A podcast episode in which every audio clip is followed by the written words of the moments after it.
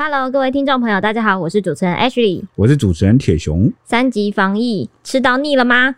料理之王二，七月二十三号周五晚间九点，踢馆魔王麻辣上菜，快来偷学几道菜。还有松露主厨厨佛瑞德 Fred，亚洲厨神 Jason Wang 王凯杰，台菜厨神阿发师，美食天后莎莎，跟你一起分享美味的料理哦。欢迎大家订阅料理之王 YouTube 频道，随时掌握最新的节目资讯哦。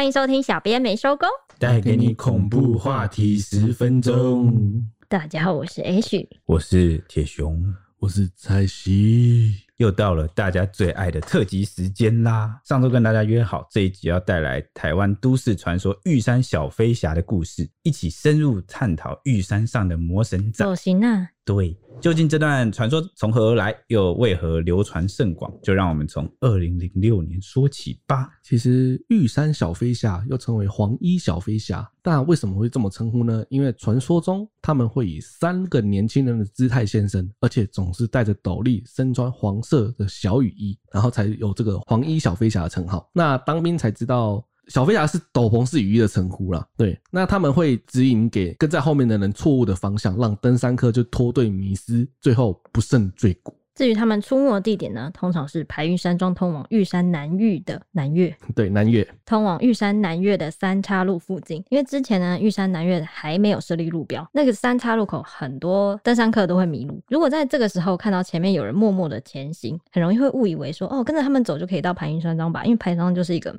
大家都会必须在那里中继点，那他们就会迷失在鬼局的深山之中，所以才会有千万不要跟着黄衣小飞侠走的传闻。事实上，关于玉山小飞侠的酸七传说，一九九零年代就在登山客向导之间口耳相传，但是直到二零零六年网络时代的来临，才进一步让这个传说扩散开来。而这些传闻，则至今也是一直有在更新，有在流传这样子。主要是因为有排云山庄的管理员的证词，就是他们信誓旦旦讲出有这个事件，再加上一名登山团员杨小姐迷失的故事，才让玉山小飞侠之名不胫而走。据说啊，排云山庄前管理员胡良武先生、朱克礼先生在山庄服务十多年。事发当天呢，由胡先生值班，但玉山入夜下起大雪，积雪深达一公尺。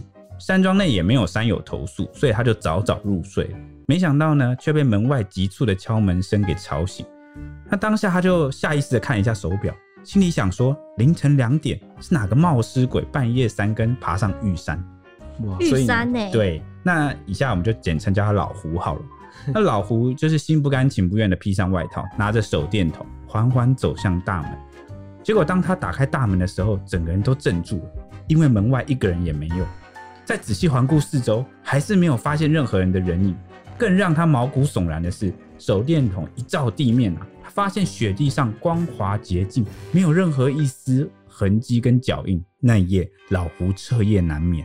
两周后，又有人半夜敲门，这次他学乖了哈，带着警戒心偷看门缝外，结果呢，确实看到三位头戴斗笠、身穿黄色雨衣的人。啊，他心里就踏实了不少，想说这一次总不会打开又没有人了吧？结果呢，他再次开门，人影马上就消失了。哇，他吓坏。事后，老胡把这件事告诉跟他轮流值班的朱姓庄主，哦但是朱先生不以为然，一口咬定是老胡头昏眼花，肯定是看错了。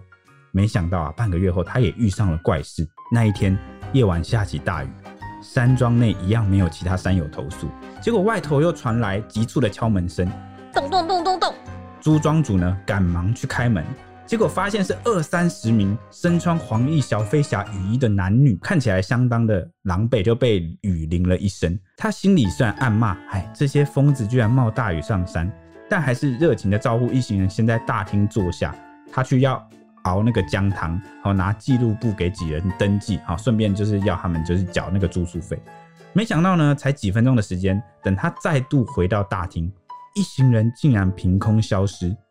当下他狐疑的拿手电筒里里外外到处巡视，检查每一个房间，确认山庄内确实空无一人。后来他再回到大厅查看，又发现大门的锁依旧从内锁的好好的。哇，这下他彻底的傻了。最后呢，朱庄主总算是相信了老胡说的话，两人商量后决定向南部某个宗教团体求援呢，并请来这个观世音菩萨作证，这也是后来排云山庄内为什么会有观音像的由来。这都是真的哦。那关于黄衣小飞侠，还有一个经典的传闻，就是刚刚说的登山客杨小姐迷失的故事。嗯、当时呢，杨小姐参加了玉山的登山活动，但是活动的参加人数人很多，她脚程又比较快，所以她抵达玉山南岳登山口的时候，没有看到其他人。但这个时候就出现了那三名头戴斗笠、身穿黄色雨衣的男子出现在她眼前。她以为对方也要去排云山庄，所以她也跟着走。但三人的脚步非常快，她几乎是用小跑步的方式才能追赶到他们。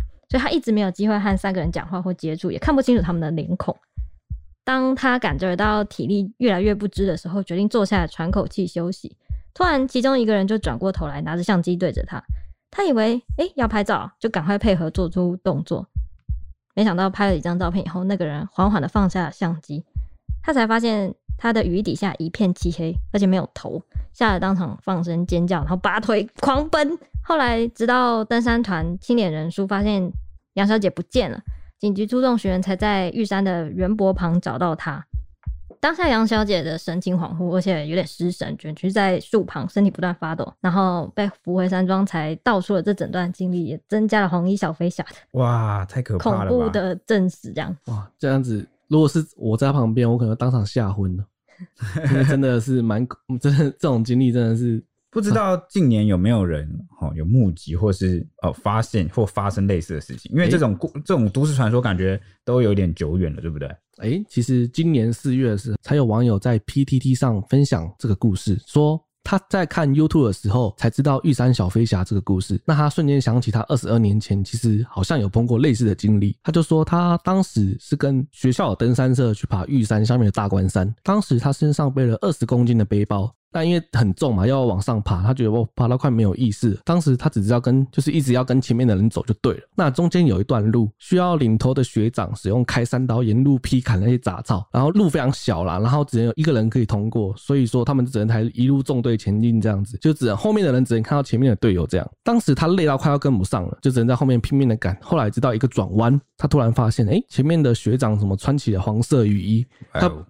他本来还想说，哎、怎么会突然换黄色雨？天气这么热，太阳这么大，你为什么要穿这个雨衣？哦，神经病哦！但是因为他也没有力气再问，就是多问什么，就是他很累了，光是要跟上就很累了，他没办法再多问什么，他就只好继续跟着走。他就没想到对方越走越快，越走越快，直到有一个地方他就左转。后来他看到就立刻跟着要左转，没想到他一转弯之后，不到一秒钟的时间，后面就听突然听到有队友大叫说：“哎、你走下去干嘛？”然后他回过身一看，哇，他左边再走一步就断崖了。对，他脚踩的地方其实是就是一步是往下的斜坡，那他后面已经是他其实人已经有点有点下去了，嗯，那他头的高度大概直到后面队友的腰部，就是他已经他走了一个左边的岔路了，对对对对。然后他顿时冒出以后说：“哎、欸，我为什么会在这里？我该前面的队友呢？怎么就不见了？”后来，但是因为他碰到这种恐怖的事情，他也就没有不敢声张，只回答说：“哦、呃，没有啦，我只走下来看一下。”然后赶快回头去跟着队友的脚步去走，然后就觉得哇，怎么就走回原路就对。对，就后来就回头赶快走回原路，不然他前面那个地方其实是算死路了，就是再走下去就直接就要掰了那种，好可怕。然后这就哇，好毛哦。对，那关于黄衣小飞侠传闻其实非常多，但碍于时间关系，这边只能列举就是比较主要的两个。但无论有没有遇上黄衣小飞侠迷路的时候，如果你判断自身的体力不足，然后也没有把握走回去原路的时候，或是走到那个三人线上，因为三人线上比较容易获救了啊，就应该待在原地待援啊。所以黄衣小飞侠这个传闻也算是给登山客一个警讯吧。我前几天有看到一个特别，因为我特别爱这种都市传说，嗯，所以我有特别去查黄衣小飞侠的由来。嗯，我有看到一个，就是他说比较值得可信的黄衣小飞侠，真的真有其三人，最有可能的是曾经有气象局，因为玉山上唯一需要人去，我知道玉那个玉山气象站，玉山气象站，那是那个气象站是每天啊或者每周可能气象站是需要人够补给物资，有人需要。帮忙抬东西上去补给物资嘛，然后因为他常年有人要住在那里，然后过去最久以前是曾经有三个，我记得好像民国五六十年，对，撤站的人要爬山的时候，结果遇到山难，然后刚好是三个人，嗯、好像是学生的样子是对，但后来大家就是也不太能接受他们就是玉山小飞侠的说法，是因为呢，他们三个其实算是为了这个国家的任务去牺牲，对对对对对，可是因为他是他好像他遇到山难是因为天气不好，所以跟那个雨衣可能就就会搭在一起，对，可能有关系，就会被联想一起，对，但因为他是比较正面的。的啊，所以也有人认为他们应该希望他们会成为守护神。对，那我有听另外一个事件，就是有人认为可能是黄衣小飞侠，就是那个很有名的秋高事件，就是发生山难的奇来山。嗯，但是奇来山的这个地点跟玉山其实又有有点距离，对，所以诶、欸，都是刚好是这个山的数字，有没有？所以这难得就应该说就难免会让人家联想在一起这样子。对对对那当然，秋高事件你是要开坑吗？啊、嗯，我我我就要像老高一样啊！关于这个事情啊，我们就是之后做一期给大家好好讲解一下。没有啦，不行啊！这个鬼故事特辑就只能几集而已，不然就是如果真的大家很喜欢，大家敲碗吧。那老话一句，就是挑战这种高难度的山岳啊，轻忽或是错误的准备，往往就是更致命。好大家就是在注意这个都市传说的同时啊，也要就是谨慎的去为这个登山做准备。这个可能才是最保险的方法。嗯，而且我想到最近一阵子，就大家对登山的开放自由程度越来越宽宽。对，好像以前会说，以前会说你要登记才能登山，然后要两人一组啊或什么什么。但现在大家好像觉得说，哦，民主国家干嘛？对，因为国家还要管你，对，国家还要管你要不要登山什么什么之类的。就是你风险自负的概念。就近年来甚至还有独攀这种，对啊，就是出现很多运动发生，对啊。但大家就是要自己注意自己的身体状况跟天气状况喽。对，嗯，那我们下一次特辑见喽，拜拜，拜拜，拜拜。